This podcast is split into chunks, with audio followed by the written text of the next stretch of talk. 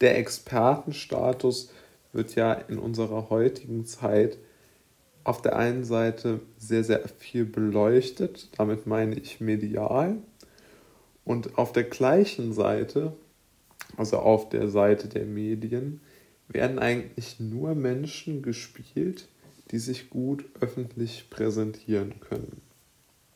Was meine ich damit jetzt? Also aus meiner Sicht ist es ja ganz klar ersichtlich, dass die Welt so eine unheimliche Wunschvorstellung hat, dass es Experten gibt, denen man folgen kann. Ja? Oft wird das dann beschrieben mit solchen Sätzen wie Volk der Wissenschaft.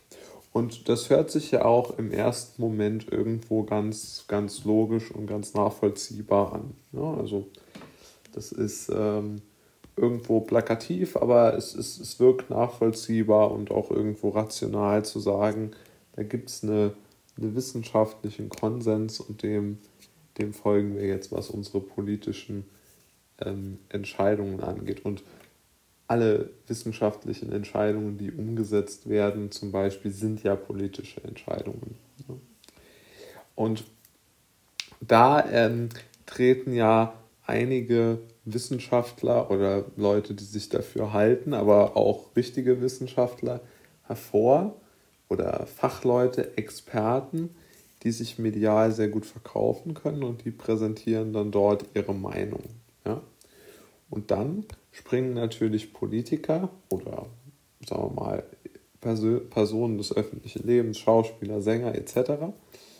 Ja, die springen dann auf diesen Zug auf und versuchen dann immer weiter ähm, auf der Welle dieser Experten und dieser Expertenmeinung vor allem mitzureiten. Und aus meiner Sicht sollte man aus Gründen, die ich schon oft angesprochen habe, weder versuchen in die Kategorie der sozusagen der, der Populärwissenschaftler als auch nicht unbedingt in die Gruppe der Personen des öffentlichen Lebens ähm, zu kommen. Ja? So, ich denke, es gibt aktuell so einen unheimlichen äh, gesellschaftlichen Drang danach, eine dieser beiden Gruppen zu besetzen. Es gibt unheimlich viele Leute, die wollen sowas wie populärer Meinungsmacher sein. Ja, also entweder als Wissenschaftler, vielleicht nicht so viele, oder als Aktivist. Ja, also die sieht man ja häufig jetzt auch in so Wahlkampfshows ähm, bei, bei solchen Fernsehduellen, dass, dass dort wirklich auch klassische Aktivisten auftreten. Und gleichzeitig natürlich auf der, vor allen Dingen auf der Schauspieler-Influencer-Seite wollen ja sehr viele Menschen eigentlich nur oberflächlich wahrgenommen werden, also nicht über irgendein Wissen oder über irgendeine Fähigkeit, sondern sozusagen, sie wollen als, als, als wie soll man sagen, als, als, als Einnahmequelle oder als, als Selbstverwirklichungsquelle vielleicht auch irgendwo nur ihr, ihr eigenes Gesicht, aber, aber da nicht mit, mit Gesicht jetzt wirklich nichts anderes gemeint aus, außer ihr Aussehen. Also auf der einen Seite haben wir, glaube ich, in, in aktuell so einen unheimlichen Trend, dass die Leute so den, den Hang zur, ja, wie soll man das nennen, zu so einer Art ähm, Teil von einer Bewegung sein zu wollen, die irgendwo so eine gewisse Ideologie wissenschaftlich, wie sie es nennen, untermauert. Ja, also das würde ich sagen, ist so eine gewisse, so eine gewisse Grundstimmung einfach. Und das erkennt man auch ganz oft in, in, in, in Beiträgen, die die machen, zum Beispiel zum, zum Gender-Thema. Ja, das ist ja so eine der, der, der umstrittensten Wissenschaftsthemen ist, aus meiner Sicht.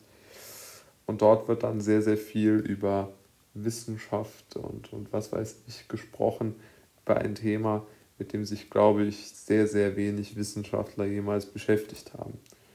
Und ich denke, man sollte einfach das aus seinem Denken streichen, weil man den Konkurrenzkampf um diese, sozusagen um die, um die Töpfe der öffentlichen Wahrnehmung, wenn man sie so nennen will, überhaupt gar nicht gewinnen kann, sollte man sich meiner Meinung nach eher darauf konzentrieren, dass man ein, ein gutes, ähm, ein gutes äh, Allgemeinbild, äh, ein Allgemeinwissen auf der einen Seite hat, eine gute Fähigkeit, sich zu artikulieren und zum anderen sollte man sich eine Disziplin suchen, in der man sich sehr viel Fachwissen aneignet und in der man auch sozusagen als unpopulärer Experte sein ähm, Wirkungsfeld hat. Das kann aus meiner Sicht alles sein. Also jedes Wirkungsfeld ist dort gleichberechtigt. Ja, also vom Musiker über den, weiß ich nicht, Raketeningenieur.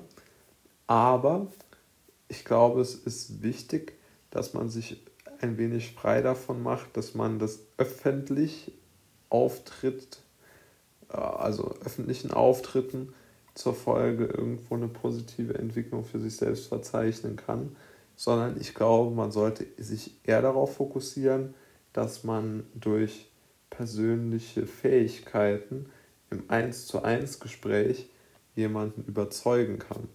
Ich glaube, dass das viel, viel besser ist, weil die Chance hat eigentlich jeder Mensch.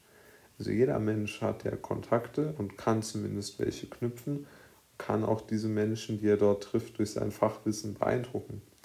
Aber wenn man jetzt zum Beispiel im Internet berühmt werden will, diese Chance ist ja einfach enorm klein, weil es so viele Menschen versuchen. Und ich glaube, die, die Enttäuschungschance ist im Internet unfassbar hoch. Und aus diesem Grund äh, halte ich dieses Missverhältnis für absolut ähm, so zu beantworten, dass man tendenziell eher äh, die Richtung wählen sollte. Man geht ähm, in Richtung persönlicher Expertenstatus anstatt Expertenstatus in der Öffentlichkeit. Das würde ich sagen. Und mit persönlicher Expertenstatus, um es nochmal zusammenzufassen, glaube, glaube ich daran, dass man in dem Umfeld, in dem man sich bewegt, mit den Kontakten, die man hat, Hobbys, Freunde, Arbeitskollegen, dass das eigentlich so das, das Netzwerk ist und die Bereiche, wo man durch sein Fachwissen äh, imponieren kann. Ich glaube, so, zu sagen, man möchte das Fachwissen so medial verstreuen und dann dafür bewundert werden, ich glaube, dass das schwierig ist. Oder nicht nur schwierig, sondern einfach aufgrund der enormen Menge an Menschen, die genau das auch versuchen, ist da aus meiner Sicht die Chance, erfolgreich zu werden, nicht sehr hoch.